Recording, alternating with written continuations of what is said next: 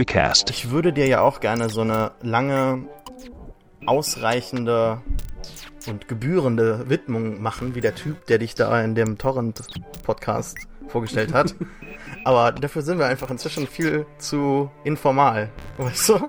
Ja, meine, wir haben diese ganzen Podcasts gemacht und ähm, ja, ich finde das auch gut. Deshalb, ähm, ja, hallo und herzlich willkommen zum zehnten Pewcast der ersten Jubiläumsfolge mit René Walter von nerdcore.de. Hallo. Gut, guten Tag. Hallo. Äh, ja, wir sind inzwischen viel zu informal. Ansonsten hätte ich dich jetzt lange vorgestellt und gesagt, wie toll das ist, dass du das mit mir machst, weil ich hatte dich damals angeschrieben, irgendwann so Mitte Juni, als ich gesagt habe, hey, ich will was zu World War Z machen. Oder Z, wie auch immer. Ja, ja, so sind wir auf den ganzen Podcast-Kram eigentlich erst gekommen. Ja, genau. Und der ein oder andere wird jetzt bereits unseren Heisencast gehört haben und uns vielleicht noch weiterhin zuhören. Deshalb ist jetzt so eine Vorstellung nicht wirklich notwendig. Ich meine, wenn ja, jemand... Wie jetzt? Wenn jetzt, jemand, jetzt, jetzt hätte ich aber das, ich, ich hätte das jetzt gerne. Ja, nee, ich wollte ich wollte jetzt in meinem Nebensatz sagen, denn wer sich in der Plogosphäre bewegt und unterwegs ist und irgendwie mit Zombies was am Hut hat, der wird natürlich dich kennen. So sieht das aus. Als den Zombie-Experten. Jawohl. so, genug äh, Honig um den Mund gepinselt? Ja, na klar. Geschmiert? Wie sagt man das? Keine Ahnung. Redewendungen ba Bauch, und. Bauch, äh, Bauch gepinselt Bauch und gepinselt. Honig um den Mund geschmiert. ja, ähm, wir reden heute nur über World War Z. Oder sie. Wie, wie sagt man jetzt? Ich habe mal sie gesagt. Weil das, das kommt ja darauf an, ob man dann British oder American Variety hat. Also ich, ich, sag, immer, sag, ich sag immer Set. Ich sag immer sie. Mhm. Egal, dann machen wir das einfach individuell. Da haben alle was davon. Genau. Und ähm, ja, René, lass uns doch zunächst einmal über das Buch sprechen.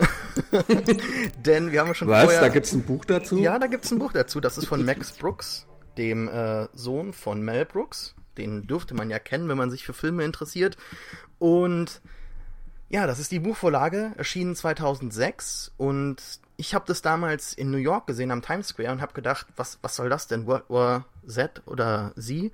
Uh, an, oral, an, Oral History of the Zombie War. Und da habe ich natürlich gedacht, wow, das klingt interessant. Hast du direkt gekauft und hab's direkt schon auf dem Heimflug äh, angefangen zu lesen und habe mich dann irgendwann mittendrin stoppen müssen, weil ich gesagt habe, nee, Moment, äh, das ist zu gut. Ich möchte das jetzt nicht auf einmal lesen. Ich möchte das aufheben und aufsparen. Und das eignet sich ja dafür. Das Buch ist sehr episodisch und mhm. hat äh, sehr viele unterschiedliche Kapitel, sodass man einfach mal ein paar Wochen Pause machen kann, wenn man das möchte, und einfach wieder einsteigt. Also, ähm, ja. Das, das zeigt ja auch gleich die Schwäche dieses Buchs. Ist, äh Dazu kommen wir dann gleich, um uns zu überstreiten. ähm, ich denke, wir werden uns mehr über das Buch streiten als über den Film. Aber ähm, ja, ich finde, es ist trotzdem lohnenswert, über, den, über, das Buch zu sprechen. Und ähm, ich meine, da liegt ja schon äh, das Problem oder die, die mehreren Probleme bei der Adaption dann vom Film. Ähm, also das Buch behandelt äh, den, den Zombie-Krieg, den, der, der passiert ist, irgendwann, ich glaube, also ich glaube, das soll so Mitte 2000 spielen, so Mitte der 2000er. Ja, zur Jetztzeit halt. Ähm, naja, nicht unbedingt zur Jetztzeit, weil es gibt ja sehr direkte Bezüge zur Bush-Regierung und ähm, zu 9-11 teilweise dann auch und zu dem gesamten Zeitgeist, der damals geherrscht hat. Und, ja, aber das ist dann trotzdem, der heute noch, trotzdem die Gegenwart. Der ist heute also. noch aktiv. Naja, wie auch immer, ja. Also das Buch spielt ja in der Zukunft, nach dem Zombie-Krieg, denn der äh, Krieg wurde gewonnen und Max Brooks spielt sich quasi selbst als UN- Typ, der da um die Welt reist und für die UN einen Bericht macht. Und die Frau, die den Bericht in Auftrag gegeben hat, sagt, ja, das ist viel zu, äh, viel zu läppsch teilweise, viel zu persönlich. Arbeiten Sie nur die harten Fakten und Zahlen heraus.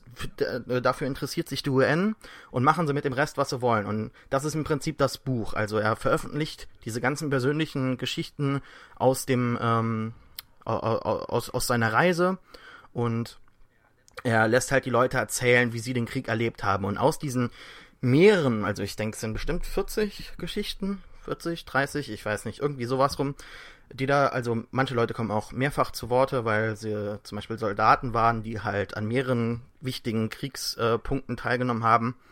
Äh, aber insgesamt gibt's halt sehr, sehr viele Leute, die dann erzählen und insgesamt gibt's dann äh, ein großes Bild. Also es gibt dann verschiedene Unterkapi äh, Unterkapitel, unter denen halt äh, bestimmte Interviews äh, sortiert sind. Also zunächst gibt's einmal so diesen, ich weiß gar nicht mehr, wie das heißt, aber halt so, ja, die, die Ruhe vor dem Sturm, dann die große Panik, die, dann, dann sind sie komplett überwältigt und dann kämpfen sie wieder zurück und am Ende gewinnen sie dann.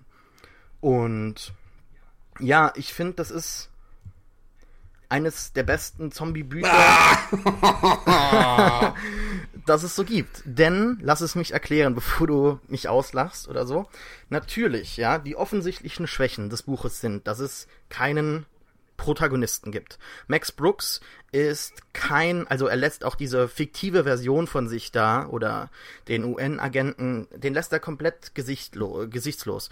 Und ähm, der stellt im Prinzip immer nur die Fragen, die dann der Leser zu dem Zeitpunkt auch stellen würde, um praktisch den äh, Interviewten weiterreden zu lassen.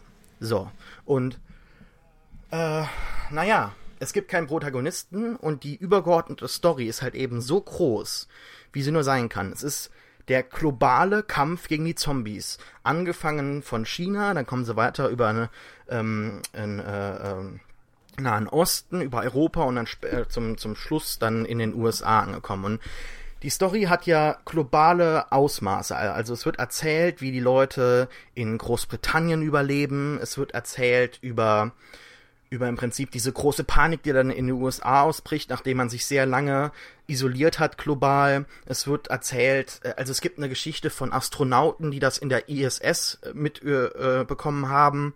Es gibt Geschichten über einen Atomkrieg zwischen, ähm, lass mich nicht lügen, zwischen Indien und, und dem Iran.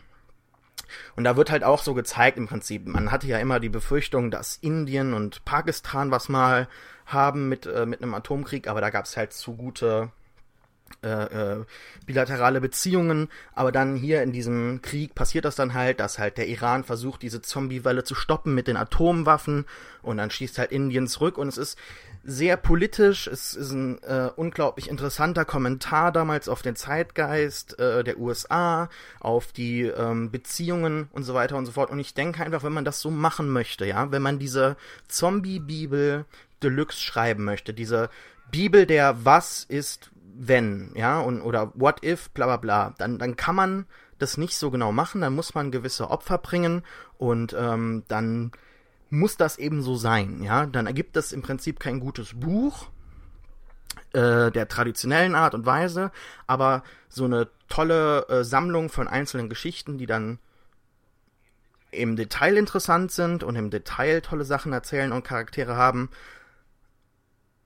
und ja, ich finde, also ich, ich weiß nicht, was, was dir da fehlt. Ganz ja, ja, mir, fehlt, mir fehlt eine Last. Geschichte, mir fehlt, ein, mir fehlt ein Buch. Das ist kein Buch. Das ist eine lose Blattsammlung von, äh, von, von Notizen.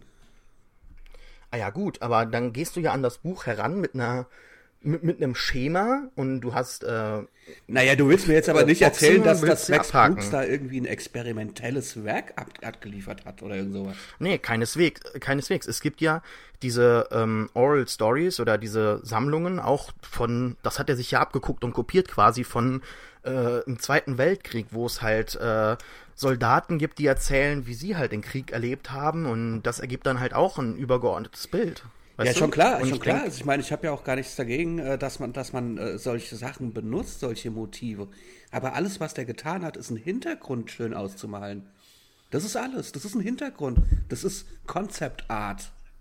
Weißt du, du kennst Concept Art aus, mhm. aus Film. Ja. Diese Background Paintings, Klar. ja. Furchtbar banal, weil da findet nichts statt. Es ist Background. Nee, da würde ich dir wieder widersprechen. Es, dieser Background ist die ganze Zeit da, ja. Der ist immer wieder, er wird immer wieder adressiert und angesprochen, aber die einzelnen Geschichten, die sind ja in sich schlüssig und die erzählen dann einzelne Schicksale und die sind dann im Vordergrund. Naja, also eben, verstehe ich eben meistens äh, keine wirklichen Schicksale, sondern es sind dann äh, Vignetten, äh, aus, naja, Ausschnitte also. aus, aus diesen äh, Erlebnissen, aber es wird keine, keine einzige Geschichte. Also ich meine, ich habe das Buch auch nicht fertig gelesen, weil ich fand es dann zu langweilig.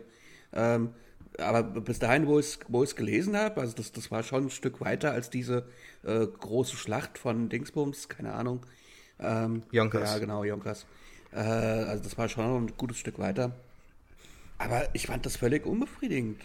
Also das, das ja, und dann habe ich es weggeschmissen und äh, ich halte von Max Brooks seitdem eigentlich auch nicht mehr viel. Hm. Ja gut, er hat ja nicht mehr wirklich viel geschrieben seitdem. Ja gut, also er, er, äh. er, wir haben das Thema halt ständig wieder neu auf, aber da gibt es ja halt auch noch eine Comic-Version mit irgendwie Zombies in ja, der Geschichte. Vom, in der Geschichte. Ja, vom Survival Guide. Er hat ja auch den Zombie Survival Guide geschrieben, wo er im Prinzip die Sache sehr, sehr extrem angeht und, und sehr seriös und ernst und wirklich halt gute Überlebenstipps gibt, die jetzt nicht nur zum Beispiel. Naja, aber das ist auch, das ist auch so ein Buch. Das ist, ich meine, das ist ja ganz und, nett. Ich habe es mir auch gekauft, aber das ist ein Ding. Das ist eine perfekte Klo-Lektüre. Ja, das liest, das ja, liest klar, ja. Kacken. Du liest halt mal kurz, äh, wie du eine Axt benutzen kannst, wenn der, wenn der Zombie-Outback kommt. Aber das ist doch bitte kein Buch. Und, und, und äh, World War Z ist einfach nur dasselbe in lang gestreckt.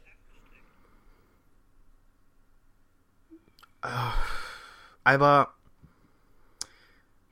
ich finde immer, es hat so einen Aspekt. Ja, nee, ich verstehe halt dein Problem nicht so wirklich. Ähm, ich, kann, ich kann das nachvollziehen, ich stimme dir dazu. Ich habe ja selber gesagt, dass ich das Buch nicht so ja, ja, ja genau, gelesen habe, sondern immer Pause dazwischen gelassen Das kannst du aufs Klo legen, kannst du oh, aber ich Und dann, dann, wenn, du, wenn du halt mal wieder, oh, es gibt mal ja hier World Z und dann klappst du das einfach wahllos irgendwo auf. ja, und es macht, und es macht Spaß. Weißt du, so beim Kacken so für zwei Minuten. Ah ja, Moment, so, so funktioniert ja, das, das sagst du selbst. Ich sag ja auch nicht, dass und, Max. Ähm, äh, sorry, aber das macht ja, für mich halt ja, einfach ja. kein gutes ja, ja.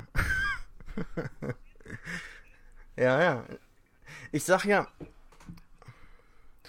ich habe ja, ich möchte ja auch nicht sagen, dass Max Brooks hier einen äh, neuen Klassiker der Weltliteratur verfasst hat. Ja, ich meine, ähm, auch sein Schreibstil ist jetzt nicht wirklich herausragend. Ja, seine Erzählungen sind oftmals äh, sehr ähnlich. Also die einzelnen Figuren unterscheiden sich nicht wirklich in ihren Ausführungen.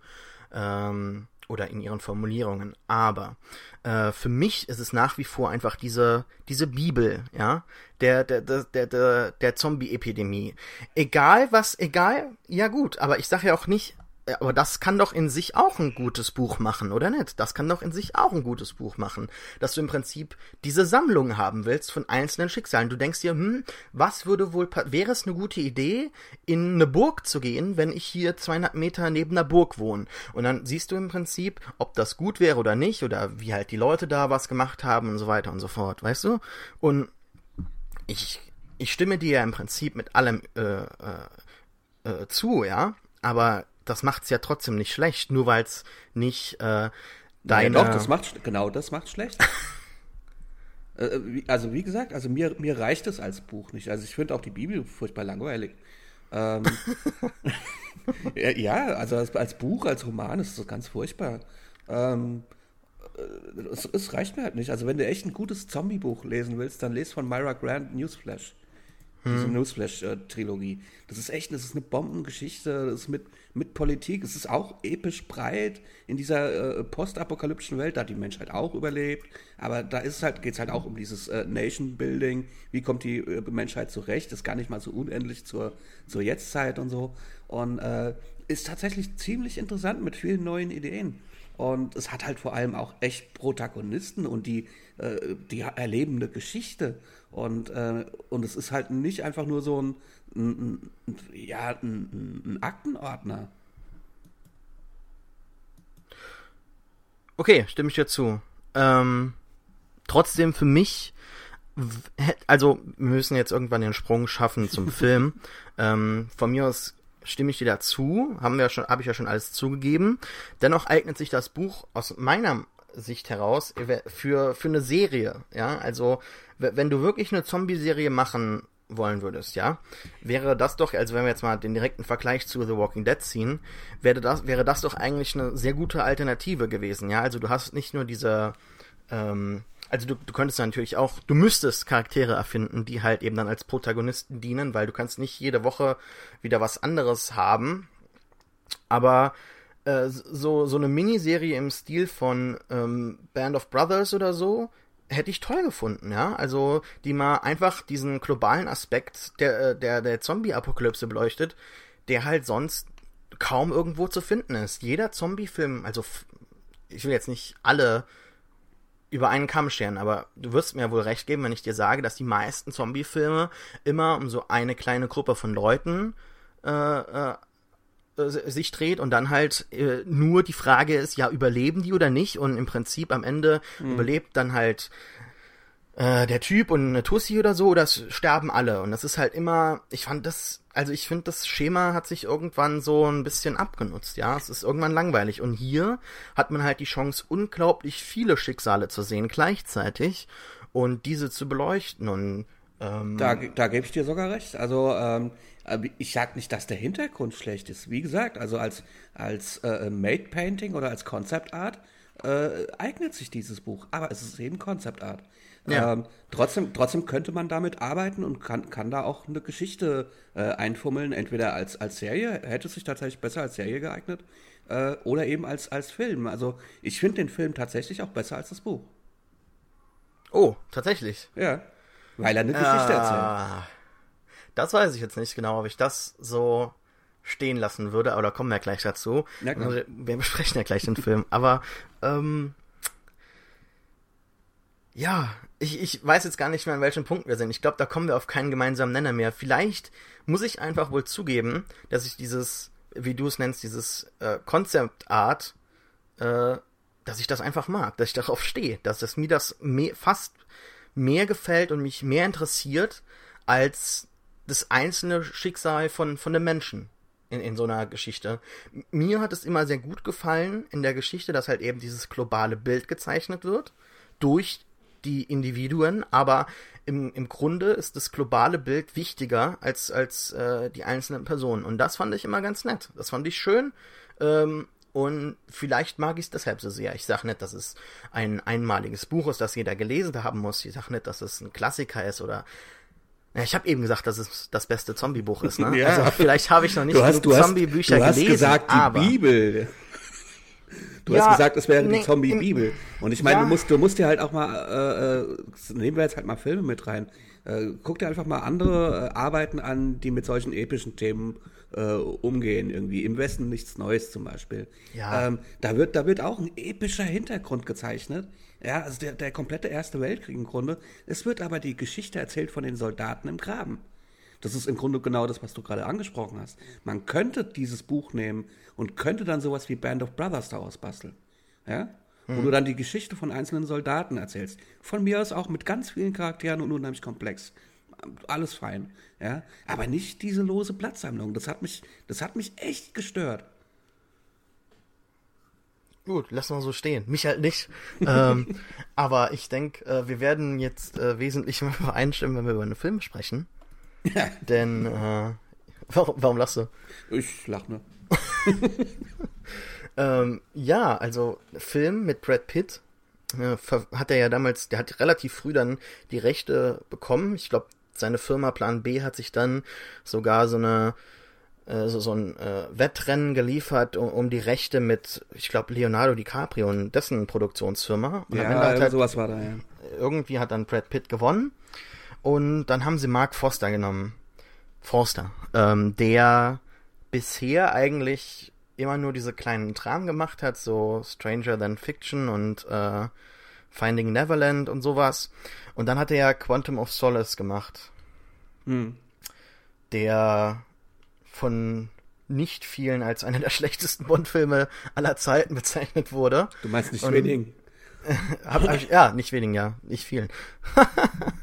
nee, aber ähm, ja, ja von, mir, von mir nicht. Ich, ich mag, ich mag äh, die neuen. Ich, ich habe das auch gerne. nicht so wirklich verstanden damals. Also ich fand das mal ausnahmsweise wirklich interessant, ähm, dass da mal eine Story A nicht abgeschlossen war, so direkt und offen gelassen wurde und dann halt einfach mal im zweiten Teil weiter behandelt wurde. Und ich mhm. hätte auch gern den dritten Teil dieser, äh, wie, wie hieß, wie hieß diese äh, Organisation mhm. da? Oh, Hydra, weiß ich nicht nee. Hydra nee, war was, glaube ich, was anderes. Nee, Hydra, Hydra, ist Avengers, nee. Aber ja, da gab es halt auch so eine äh, Geheimorganisation und dazu gehört ja auch am Ende dieser, dieser Schweizer da und ähm, dann der, der. Ich fand die Villains äh, total schick. Ja, ich hab als, da als die in diesem Flugzeug gesessen haben und dann so total casual im Grunde so Business-Treffen, äh, mhm. fand ich total geil, ehrlich gesagt. Ja, ich habe das auch nie so, so, wirklich verstanden, was die Leute da so sehr dran gehasst haben. Also konnte ich nie nachvollziehen. Deshalb habe ich mir auch nie so viele Sorgen gemacht dann bei der Umsetzung. Habe immer gedacht, ja, das, das wird eigentlich ganz in Ordnung gehen. Und dann hat man ja immer wieder diese Verzögerung äh, mitbekommen. Ja, also es gibt dann sieben volle Wochen nach äh, Nachdrehs irgendwo und ähm, unterschiedliche Autoren sind gekommen. Im Nachhinein hat ja Damon Lindelof, der Lost geschrieben hat und äh, was hat er noch gemacht? Star Trek war er jetzt dabei. Und ähm, ja, der hat mit Drew Goddard, der auch bei Lost mitgeschrieben hat, Cloverfield gemacht hat und was hat er noch gemacht? Ich glaube, Cabin in the Woods hat er Regie geführt. Also im Prinzip ähm, vertraute Leute, denen man gesagt hat, ja, ihr müsst uns äh, äh, hier helfen. Wir haben nämlich äh, Probleme im dritten Akt. Wir haben kein Ende. Die haben bereits angefangen, den Film zu drehen mit dem im, im vollen Bewusstsein, so wie Lindelof das in seinem, ich weiß nicht mehr, was bei Variety, ich glaube, es war ein langes Interview mit Variety. Da hat er gesagt, im Prinzip, die haben angefangen, ohne wirklich zu wissen, ja, wie, die, wie der Film ausgeht. Die hatten da ein komplettes äh, letzte Drittel, also der letzte Akt, der hat komplett in Russland gespielt und gab es einen riesigen Zeitsprung und da ist Brad Pitt dann irgendwie ein Sklave oder er muss da halt arbeiten. Er wird da von den russischen Diktatoren, die sich da im Tumult herausgebildet haben, missbraucht und er führt dann einen Widerstandskampf an und eine kleine Revolution und zum Schluss kämpfen sie halt alle mit diesen Lobos, dieser Waffe, die es im, im Comic so prominent gibt, äh, nicht im Comic, im, im Buch. Und dann kämpfen die halt am Ende gegen, gegen die Zombies und gehen dann auch wieder zurück zu, in die USA und dann am Ende hätte er dann am Strand irgendwie auf weitere Zombies treffen müssen. Also das ganze, der ganze Film war sehr, sehr offen, wesentlich, also er ist ja jetzt traurigerweise, was heißt trau traurigerweise, aber ähm, aus Sicht der Produzenten, die ja jetzt wahrscheinlich ein Sequel haben wollen, nach dem doch komplett überraschenden finanziellen Erfolg, ist er jetzt doch zu sehr abgeschlossen denn mhm. Brad Pitt ist wieder mit seinen äh, Kindern und seiner Frau vereint und das war in der originalen Version gar nicht so, denn da gab es Matthew Fox, der bei auch bei Lost mitgespielt hat und so. Der hatte da die Familie ähm, ja äh, in Geiselhaft genommen und hat teilweise auch die die Mutter missbraucht und als Prostituierte angeboten, sodass sie halt überleben konnten und irgendwie Lebensmittel äh, bekamen. Also wesentlich wesentlich dunkler als jetzt im Prinzip der finale Film. Mhm. So nach diesem langen Monolog über die Entstehungsgeschichte. Also wer das wirklich äh, mal genauer nachlesen möchte oder nicht genau mitbekommen hat, ich verlinke dann das Variety-Interview mit Lindelof. Da wird eigentlich alles erzählt, ähm, was man wissen muss. Und wenn man da jetzt mal so mitbekommt, was da so war, also es ist eigentlich relativ tragisch. Ja, also ich glaube, es gibt auch den bekannten Comic-Autor und äh, der hat auch Babylon 5 gemacht. Wie ist der? Michael J.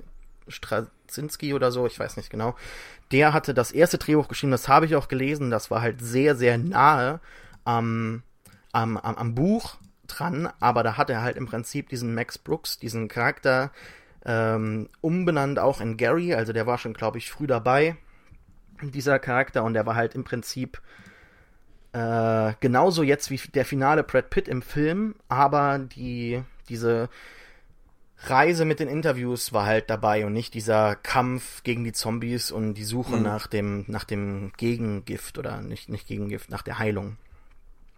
Ja, so lange und genug gelabert. René Walter, wie fandest du World War Z den Film? Ich, äh, ich fand den Film Mainstream Zombie-Film sehr gelungen. Mhm. Ähm, das, das, relativ seichte Ende äh, kann man auf die Art verschmerzen im Grunde, dass er, dass es relativ antiklimatisch war. Äh, allerdings ähm, hat, hat es auch, es, es, war trotzdem spannend, als er ja. da durch diese Gänge äh, geht und, und, äh, und Kram.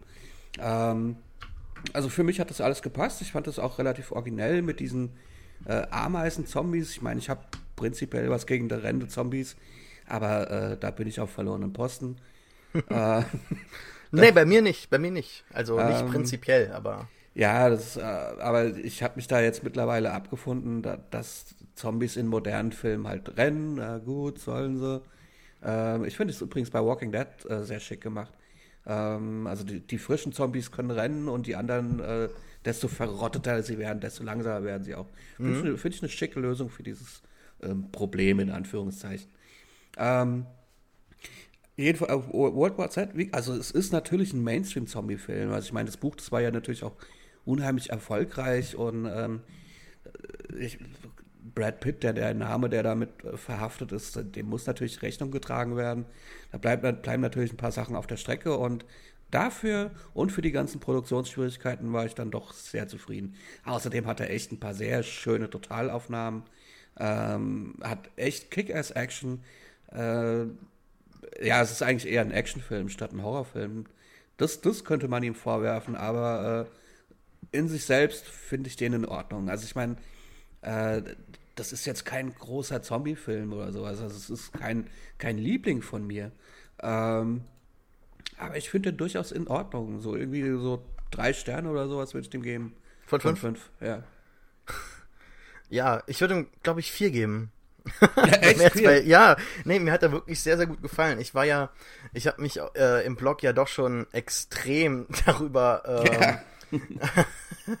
ausgebreitet, äh, äh, wie sehr ich im Prinzip die Produktion hasse und wie sehr ich enttäuscht bin darüber, dass es keine Serie wurde und dass man ja dem Film, mit dem Film jetzt irgendwie so ja der der Vorlage überhaupt niemals gerecht werden kann bla bla bla. Und da bin ich tatsächlich, bevor ich ins Kino gegangen bin, hingegangen und habe bestimmt so drei Dinner vier Seiten im Word was geschrieben und habe das online oh gestellt. Oh so, bevor ich den Film noch gesehen habe. Ich habe auch bis heute noch eine Review zu schreiben. ich habe eigentlich immer gedacht, ja, wir machen da na, zuerst einen Podcast und dann hat sich das immer so rausgezögert. Ah, du, hast, du hast den Film noch nicht mal reviewed? Nee, nee, ich muss das noch machen. Das, geht mir, das geht mir aber auch ganz oft so irgendwie, dass ich äh, das ganz allgemein bei Sachen, auf die ich echt total Bock habe und, und dann kommen sie und dann müsste ich eigentlich ein Review schreiben und dann mache ich es irgendwie nicht. Mhm. Ja, das nee, also das ist das ist halt eine Ausnahme jetzt gewesen, weil wir ähm, den Podcast hier machen wollten, aber hat sich dann immer herausgezögert und mhm. jetzt machen wir ihn endlich, deshalb lasst uns drüber reden. Juhu. Ich finde den Film äh, relativ großartig, ähm, nicht perfekt und äh, definitiv äh, mit, mit vielen Fehlern oder Mängeln. Aber ich finde, so gewisse Sachen kann man da rausnehmen, die sind ziemlich einzigartig und wirklich großartig äh, im, im Genre. Äh, allein die ersten 20 Minuten finde ich mit so vielleicht die besten in einem Zombie-Film überhaupt. Das ist wirklich ein kleines Meisterwerk. Bis sie da abgeholt werden am, am Dach äh, von dem Helikopter, von der UN, da gibt es Szenen, die gab es so noch nicht wirklich zu sehen in einem Zombie-Film. Zumindest nicht in diesem Ausmaß oder in, in, in dieser Intensität. Also fangen wir mal an, allein, also in diesem Stau in der Großstadt. Ich glaube, es ist Pittsburgh. Und da, ich finde das ganz großartig gemacht, dass man gar nicht sieht, wer diese, wer jetzt in dieser Menge äh, noch Mensch ist und wer Zombie. Also man sieht da teilweise Zombies, die schon irgendwie Menschen anspringen und ähm, anfallen. Und Brad Pitt sieht da auch so in dieser kurzen Szene, wo er beobachtet, wie lange es braucht, äh, bis ein Mensch transformiert ist, äh, zu und ähm, ich finde das ganz toll gemacht. Ich fand das unglaublich hektisch, äh, einnehmend und spannend und toll und, und dicht auch einfach nur. Die Bilder, die totalen, das hat man so noch nicht wirklich gesehen. Nicht in diesem Ausmaß, vielleicht zuletzt mit, äh, naja, Dawn of the Dead vielleicht, 2004 von Zack Snyder, aber da war es halt auch relativ klein oder ja, da war's, da war's ansatzweise. Also da, das war ansatzweise da und hier mhm. sieht's man sieht man es halt richtig geil so in die Länge gezogen und dann gibt's einen kurzen Durchatmer, den hat man äh, den hat man dann auch wirklich nötig.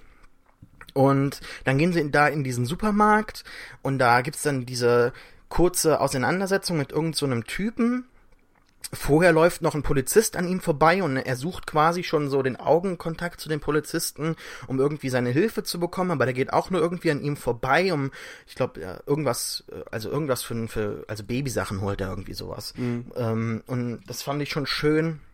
Und kurz darauf gibt's diese Schießerei und dann äh, erschießt Brad Pitt, also Gary, Gary Lane im Film, erschießt da so einen Typen, der da gerade irgendwie auf, auf ihn und seine Familie zielt und er, er fällt da so zurück so und, und, und sitzt da auf dem Boden und Brad Pitts Gesicht da, also das war schon wirklich großartig gespielt und, und inszeniert da, diese Mischung aus Angst und Überwältigung und gleichzeitig dieser Realisation, dass man gerade jetzt einen Menschen umgebracht hat, aber er muss halt weiter.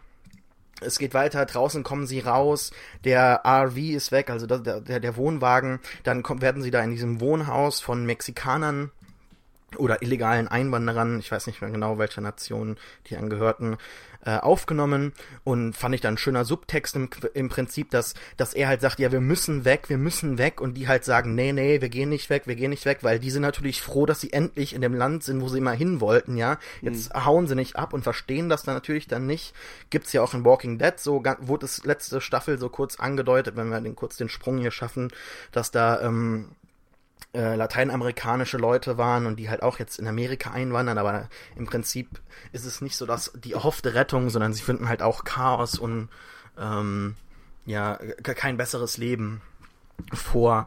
Und hier war es halt genauso im Prinzip. Der, der Sohn kann, glaube ich, den holen sie, glaube ich, mit. Ja, den nehmen sie mit. Ja, den, den nehmen sie mit. Der kann überleben, aber halt, das ist halt auch wieder nur so, weißt du, so im Prinzip die Leute, die halt hierher kommen, der, ihr Leben wird sich nicht verbessern, aber eventuell das ihrer Kinder, auch wieder so mit dem, in Verbindung mit dem amerikanischen Traum, fand, also das, das muss man schon suchen, ja. Es ist jetzt nicht right in your face, weil mhm. da ist es halt wirklich immer ein Zombie-Film. Aber ich finde schon, dass es teilweise Sachen gibt, wo man drüber reden kann und ähm, das gibt es relativ selten im, im Genre, finde ich.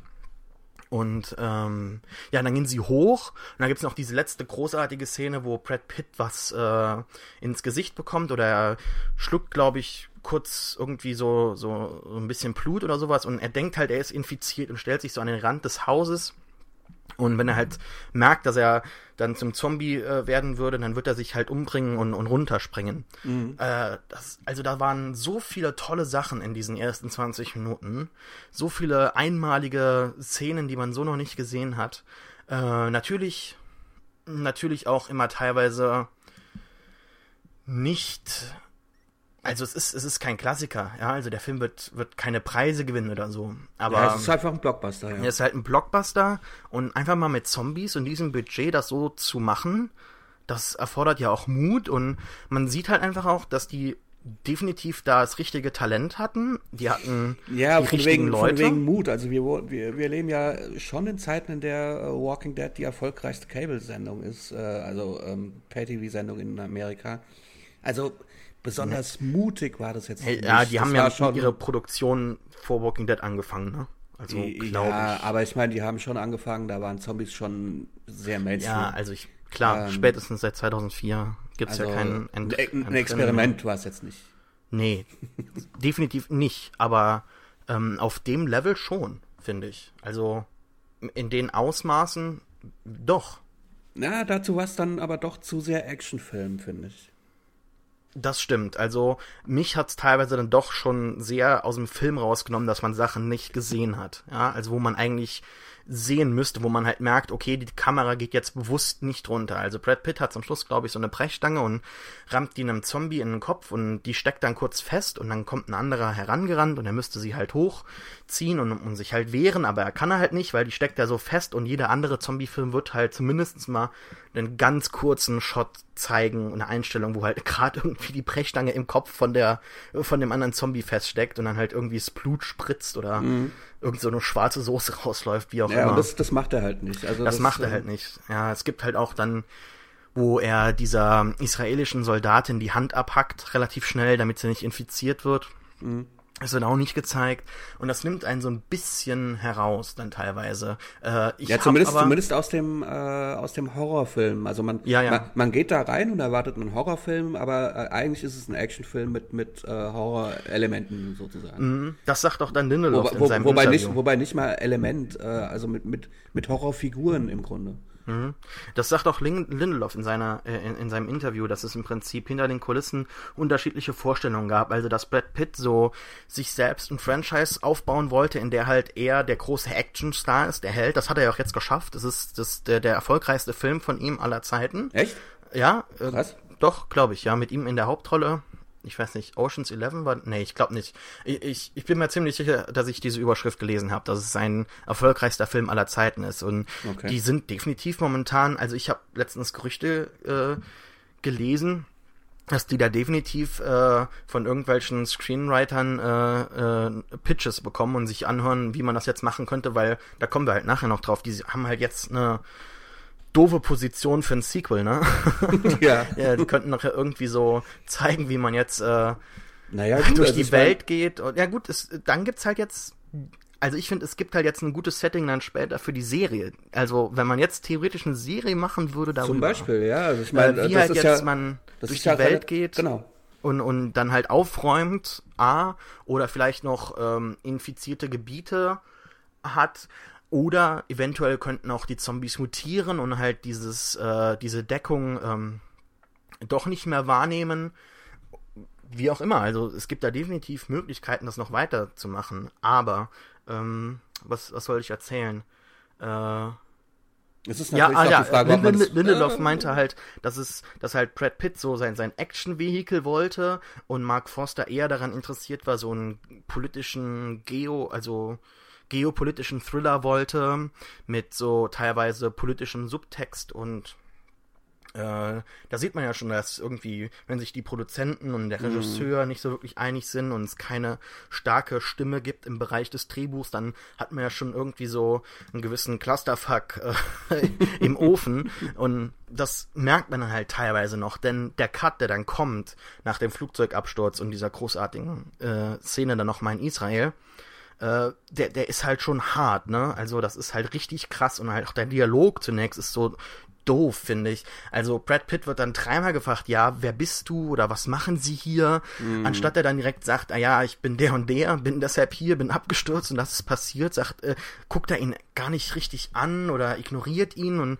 das ist so eine ganz komische Sache, bis sie dann halt ähm, ihn einführen und man, da gibt's auch Moritz bleibt raus, irgendeinem Grund. und, äh, ich, hab da, ich muss da auch erstmal nach. Ist der das wirklich? Das, ja. Ich war, war sehr erstaunt. Also ja, ich jetzt, auch. jetzt nicht, dass er seine Sache schlecht gemacht hat. Ich mag den ja, ja. ganz gern. Ich auch. Ich finde ihn auch großartig.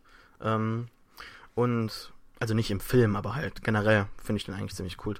Und ähm, ja, ich finde einfach dann der Schnitt, der ist bemerkbar, aber das Interessante ist dann, dass der Film relativ persönlich wird und ähm, klein wird. Und mhm. er macht halt eben nicht diesen Fehler, den halt ganz, ganz viele äh, Filme in diesem Sommer hier gemacht haben, die, die probiert haben, im dritten Akt irgendwie sich nochmal komplett zu überbieten, was da halt davor schon war, ja. Also ich mhm. erinnere da nur zum Beispiel an, an ähm, an, an Man of Steel, ja, nach diesem Kampf in Smallville, ja, hat man im Prinzip alles bereits gesehen, ja, also man hat gesehen, wie die da komplett alles kaputt machen, ja, dann gehen sie nach Metropolis und machen Metropolis kaputt. Und damit das halt noch größer ist, lassen sie halt reihenweise Hochhäuser äh, in 9-11-Ästhetik äh, umfallen, Leute sterben und en masse, man sieht das alles und Superman fliegt halt nicht weg, sondern bleibt da und sowas. Und das ist kompliziert. Dann Pacific Rim geht dann runter nach diesem riesigen Kampf in Hongkong, der halt irgendwie in Sachen CGI dieses Jahr kaum zu übertreffen war. Vielleicht jetzt mit Gravity oder so, aber halt, ich meine jetzt von der Bombastik her kaum zu übertreffen war. Dann gehen sie dann zu einem Loch im Boden, äh, am, am, am Boden des Ozeans und kämpfen dann gegen irgendeinen Kaiju, dann, der dann Level 5 ist und das, wir wissen halt als Zuschauer, weil wir es vorher gesagt bekommen haben, der ist super bedrohlich, aber der sieht dann nicht wirklich anders aus als die Kaijus mm. Level 4 oder so, die wir wir vorher gesehen haben. Also ich finde das relativ gut, dass der Film hier nicht dieses äh, äh, die, die, diesen Fehler gemacht hat und versucht hat, sich zu übertreffen. Und er einfach dann probiert hat, okay, wie können wir das jetzt nochmal ein bisschen persönlicher gestalten und die direkte Gefahr aufzeigen, weil nach dieser Szene und dem, dem, dem Ameisenhaufen quasi da in Israel durch die Gänge, äh, was hätte man da noch großartig zeigen können? Also zum Schluss des Films sieht man ja ganz kurz in so einem Nachrichtenstil wie Zombies ein Hochhaus angreifen oder sowas und die halt mit Feuerwerfern äh, irgendwie runterschießen, wie auch immer. Mhm. Und das war dann tatsächlich eine dieser originalen Szenen aus dem äh, ersten Entwurf in Russland. Und, und das sieht halt, das sieht halt ganz nett aus, aber ich weiß nicht, ob mich das nochmal dann mehr beeindruckt hätte, wenn es dann nochmal irgendwie so ein bombastischen Kampf gegeben hätte kurzzeitig. Ich fand das nun wirklich interessant, dass man dann gedacht hat, okay, wie können wir das besser gestalten? Und ich würde da eigentlich fast schon Goddard und, und, äh, und Lindelof dann anführen, die dann halt den, den Zombie-Mythos in diesem Film nochmal irgendwo vertieft haben, ja. Also es gibt ja nicht wirklich viel in dem Film hier mal, wo man irgendwie so greifen könnte. Okay, wir wissen, es sind irgendwas, es ist eine Infektion. Und sie werden auch zum ersten Mal, das fand ich so erfrischend, als Zombies betitelt, ja. Mhm. Das allein fand ich schon großartig. Aber im Prinzip sind's herumlaufende Typen, die andere beißen und dann zum nächsten überspringen. Äh, fand ich ganz gut auch mal, dass es im Prinzip nicht nur diese so Zombies gibt, die halt irgendwie Gehirne fressen wollen oder Menschen generell fr fressen wollen, sondern dass quasi die Menschen nur so als ähm, Host äh, agieren und der, das Virus quasi schon so ein so einen äh, selbstbestimmten Zweck hat, so dass es sich im Prinzip ja, nur wenn, wenn dir, will. Wenn dir, wenn dir das gefallen hat, wie gesagt, dann äh, liest dir Myra Grants äh, äh, Newsflash. Hm, Werde werd ich tun. Ich äh, bestelle sobald der Podcast vorbei ist. Äh, Hast du einen E-Reader? Ja. Ja, dann reden wir nach dem Podcast nochmal. Nee, tun wir nicht. Jetzt muss ich das hier rausschneiden. Egal. äh, ja, sag doch mal du, äh, also nochmal, und äh, dann halt am Ende, dass man dann nochmal die, die, den, den, den Mythos quasi so ein bisschen vertieft hat und ausgebreitet hat und dann halt gesagt hat, ja, okay, Moment, ähm, wir hatten da so ein paar Szenen, wo Brad Pitt irgendwas beobachtet hat, die zuvor keinen Sinn machen. Und dann probiert er was. Natürlich funktioniert es dann, ja. Und es ja, ist halt, okay. äh, es ist, ist halt klar. Also er folgt halt irgendwo so einer Blockbuster-Logik, dass der Held die Welt retten muss. Aber mich hat das dann gar nicht so sehr gestört, sondern ich fand das sehr angenehm. Ja, eben. Also äh, äh, fand ich auch. Wie gesagt, das ist ein ganz klarer Blockbuster und, und als solcher funktioniert er besser als passabel. Also, also funktioniert gut. Ich würde jetzt nicht so weit gehen und sagen, dass es das irgendwie ein sehr guter Film ist, jetzt so wie du, aber ähm, für das, was er ist, ist er anständig. Und ähm, was, was, mir äh, gut gefällt, äh, das hast du eben auch ganz gut angesprochen, dass man im Film wirklich ansieht, so diese Produktionsschwierigkeiten, dass da so ein gewisser inhaltlicher Bruch ist. Aber der Film, der fällt nicht wirklich auseinander dadurch. Also der, der bleibt trotzdem ein, ein kompletter Film. Ähm, das ist zwar antiklimatisch, wie gesagt, aber äh, das, das stört jetzt nicht weiter, weil, wie gesagt, hast, du hast eigentlich schon alles erzählt. Man hat bereits alles, man hat bereits alles äh, gesehen äh, und, und dieses Finale, das hat zu diesem Film relativ gut gepasst. Äh, also das, das, diese, diese, dieses Intro und äh, die, diese ganzen Totalen, die man während des Films gesehen hat, die hätte man nicht mehr toppen können. Und äh, dessen waren sie sich wohl bewusst und ich fand das eine, eine ganz schöne Lösung, mit der man dann eben auch diese Schwierigkeiten relativ gut kaschieren konnte, sage ich mal. Ähm, ja, also ja. Ja. Ja, das, ja, gut. ah ja, ähm, ich weiß auch jetzt gar nicht mehr großartig, was ich noch erzählen möchte. Ich bin eigentlich, also ab, als also abschließende Kommentare, ich bin äh, positiv überrascht gewesen, so sehr, dass ich mir den Film zweimal angeguckt habe, weil ich gedacht habe, Moment. Ja, vor ähm, allem nach den ganzen Stories, die, die man gehört hat. Eben, oh, eben. Und, und äh, tausendmal umgeschnitten und Produktionschaos und keine Ahnung. Und da habe ich halt auch schon so, ah, scheiße und so. Äh, mhm. wo, wobei ich habe mir, ich, also ich habe mir, ich mag ja Brad Pitt als Schauspieler super gerne. Und ähm, äh, ja, also ich habe mir da echt, der wird doch jetzt keine Gurke abliefern. Also ich meine, ey, der Typ, der ist Tyler Durden, ja. Und ähm, äh, hatte mir da echt schon große Gedanken gemacht und sowas, aber nö, ich, also ich war zufrieden. Ja. Ist nicht sein bester, also sein bester ist immer noch Fight Club, aber, ähm, aber anständig. Hm. Äh, ich, mir, mir fällt jetzt gerade noch so das Intro ein, das ich nochmal hervorheben möchte. Allein das fand ich schon ziemlich ähm, gut. Dann der Soundtrack von Muse, der das Ganze sehr untermalt und so eine gewisse Dringlichkeit teilweise hat. Mhm. Ähm, den den finde ich großartig. Äh, nicht großartig. Ich sag die ganze Zeit großartig. Ich muss mal ein anderes Verb finden, das äh, meine Begeisterung äh, ausdrückt. Adjektiv, ähm, Adjektiv. Habe ich, hab ich tatsächlich Verb gesagt? Du hast Verb gesagt. Ich werde Lehrer. ja, ja. Sascha. Ich wollte, ich wollte Deutsch, Deutschlehrer, Deutschlehrer Ruhe. wirst du, oder? Nee, nee, werde ich nicht. Ähm, Gott sei Dank. ähm, yes, ja, ich finde es interessant. das ist das, das, das ist dieses du Ding, Kannst, du kannst ja als Lehrer so einen experimentellen Ansatz äh, entwickeln, weißt du? Ja, ja. Du, sag, du sagst einfach Problem ist immer, dass wir und immer spät nur, abends aufnehmen. Nee, du, du, du sagst, du sagst dann immer Verb zu deinen Schülern, ja, und findest dann raus äh, und, und, versuchst dann rauszufinden, wer das jetzt schnallt, so, weißt du, das ist alles nur ein ah, Test. Ja, das ist nur ein Test an die Hörer. Ja. Ich habe dir gerade deinen Arsch gerettet, Mann. Ja, nee. Ich, ich will den nicht retten. Ich möchte in der Peinlichkeit baden. Mhm. Ich brauche das. Ähm, nee, wir müssen mal früher aufnehmen. Oder ich äh, muss ein bisschen mehr lernen. Ne? Ach Quatsch, ey, lass uns demnächst alle, alle Podcasts immer irgendwie nachts um fünf aufnehmen oder so. Also, wir haben erst zwei Uhr. Äh, aber lass uns die trotzdem um fünf aufnehmen, damit wir so richtig am Arsch und müde sind und nur noch dumm, dummes Zeug schwätzen. Ich glaube, das ist sehr unterhaltsam. Also, nee, glaube ich nicht. Fertig.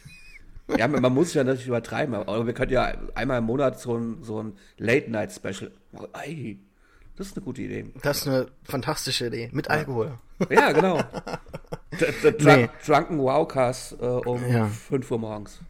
Ja, wäre eine Idee. Ähm, ja, lass mich nochmal zurückkommen zum Intro. Das Intro fand ich großartig, setzt schon so eine ganz tolle Stimmung. Ähm, jetzt sage ich doch trotzdem großartig. Egal.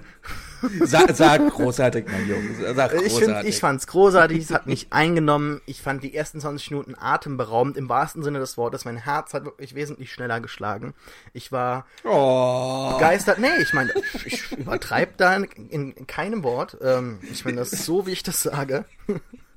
Und, äh, Schweig still, das, mein Herz. Das, das, zeigt, das Intro spielt so ähm, diese Zeit vor der großen Panik an im Buch. Also ich möchte noch ganz mhm. kurz äh, zurückkommen zum Buch, weil es hat dann doch relativ viel den Weg äh, vom Buch in den, in den Film äh, gefunden, wenn man weiß, wonach man gucken muss. Ja, wie gesagt, es hat, es hat die, äh, das Buch genommen als Hintergrund und hat diese Geschichte von Brad Pitt erzählt. Mhm. Und, und, das hat, und das hat funktioniert. Und es ist teilweise da, weil theoretisch wird ja alles zusammengefasst im Buch, dann äh, in der Zukunft und äh, man, man schaut auf die Vergangenheit, was war. Aber jetzt die Story von Brad Pitt spielt dann quasi vor diesem Hintergrund und der ist halt teilweise noch da. Also es gibt zu Beginn dieses Intro, das halt diese, äh, diese Ruhe vor dem Sturm anspielt, äh, spielt, wo mhm. man halt äh, sieht, dass die Leute im Prinzip alle sich bewusst sind über die direkte Gefahr im Ausland und so weiter und so fort, aber halt weiterhin relativ glücklich und Friede, Freude, Eierkuchen irgendwie rumsitzen und halt irgendwie Cable-TV schauen und The View und irgendwelche Talkshows und sich halt versuchen, in ihrem Leben abzulenken. Und dann sieht man halt die große Panik zu Beginn, relativ super äh, dargestellt und inszeniert, haben wir ja bereits jetzt vorher gesagt. Dann gibt's die, überhaupt die Szene in Israel. Es wird ja im Prinzip im Buch gesagt, dass Israel das einzige Land ist auf der Welt neben, naja, wahrscheinlich Nordkorea, das, wobei man nicht weiß, was mit Nordkorea passiert ist, aber das halt. Ja, das weiß keiner, also auch im Menschenleben nicht. ja, das, das stimmt, ja. Entschuldigung. Nee, ist schon, ist schon okay. Aber da, so die Sache mit Israel, also mit diesem zehnten Mann, der halt im Prinzip allen widersprechen muss, dieser, dieser Regel des zehnten Mannes, der halt allen widersprechen muss, selbst wenn im Prinzip alle sagen, ja, das ist so, dann muss der zehnte Mann quasi sagen, nee, wir müssen uns darauf vorbereiten und ähm, deshalb ist halt Israel so ähm, gut vorbereitet gewesen. Dann gibt's, wenn er zum Beispiel einmal nach Nordkorea fliegt, nach Korea fliegt er da, ich weiß nicht, oder nach Japan. Irgendwo fliegt halt Brad äh, Pitt hin zu diesen Soldaten da auf der US-Basis. Also in Nordkorea ist keine US-Basis, aber das war dann, glaube ich, in Südkorea.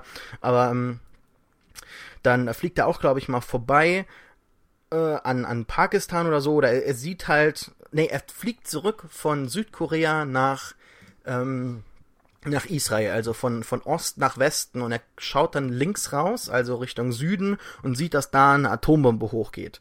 Mhm. Und, und das war halt für mich so eine Anspielung darauf und es gibt halt noch später ein paar andere Sachen, die da sind, also ich finde es dann doch wirklich toll, äh, dass da ein paar Sachen noch den Weg gefunden haben. Deshalb finde ich es jetzt so schade, dass man nicht genau weiß, wie man weitermachen könnte, denn ich glaube, so eine zweite Zombie-Serie hätte durchaus Erfolg im Fernsehen. Könnte ich mir auch vorstellen, vor allem wenn es äh, unter ganz anderen Vorzeichen passiert. Aber wie gesagt, sowas wie äh, Band of Brothers, die jetzt diese äh, dieses Heilmittel da irgendwie unter die Menschheit bringen müssen, was weiß ich, äh, könnte ich mir gut vorstellen. Vielleicht mit so ein bisschen mehr wissenschaftlichen Hintergrund, ähm, mit den ganzen Doktoren und Kram. Ähm, also ich persönlich mag ja weiße Kittel bei Zombies. Also mein heimlicher liebster Zombie-Film ist ja auch Day of the Dead. Dann hat ja auch diese letzte Episode da in der dritten Staffel von Walking Dead gefallen. Mit ja, dem, mit dem und, es, oh, und, so. und es ist so schade, dass die da nichts raus. Aber das ist ja der, der andere Podcast. Ja, das ist der andere Podcast. Ähm, dann würde ich es eigentlich hier beenden. Wir haben ja eigentlich alles gesagt. Okay. Ich fand äh, Buch immer gut, werde es auch weiterhin im Herzen behalten und verteidigen gegen böse Leute wie dich. Ja, aber du hast halt auch völlig, völlig Unrecht. Immerhin können wir uns darauf einigen, dass der Film sehr sehenswert ist. Ja. Und eventuell gibt es eine Fortsetzung. Ich würde mir das nochmal angucken. Ja, ich definitiv auch, ja. Gut. Dann bedanke ich mich, dass du hier warst in meinem Podcast. Diese einmalige Sache. Äh, und hoffe, dass du irgendwann nochmal die Zeit finden wirst und kommst und mir erzählst, wie falsch ich liege. Denn es gibt nichts äh, auf der Welt, das ich lieber höre. Weißt du, was ich mache? Oder zumindest von, weißt du, von, von jemandem wie dir. Weißt, so. du, weißt du, was ich mache? Ich, äh, ich lege mir das Buch aufs Klo und, und, jedes Mal beim Kacken äh, le lese ich ein bisschen darin. Weil ja. ich, das scheint ja so zu funktionieren. Und ähm, wenn ich dann tatsächlich irgendwann in 20 Jahren äh, komplett gelesen habe. Dann wir, wollen doch, wir wollen doch hoffen, dass du öfters aufs Toilette gehen musst, René. Ja, aber ich weiß. Musst du zum Arzt. Äh, ja, ich, ich, ich sitze ja keine Viertelstunde drauf oder so. Ja, also es braucht dann Ja, wenn es so spannend wird, wer weiß. Hm.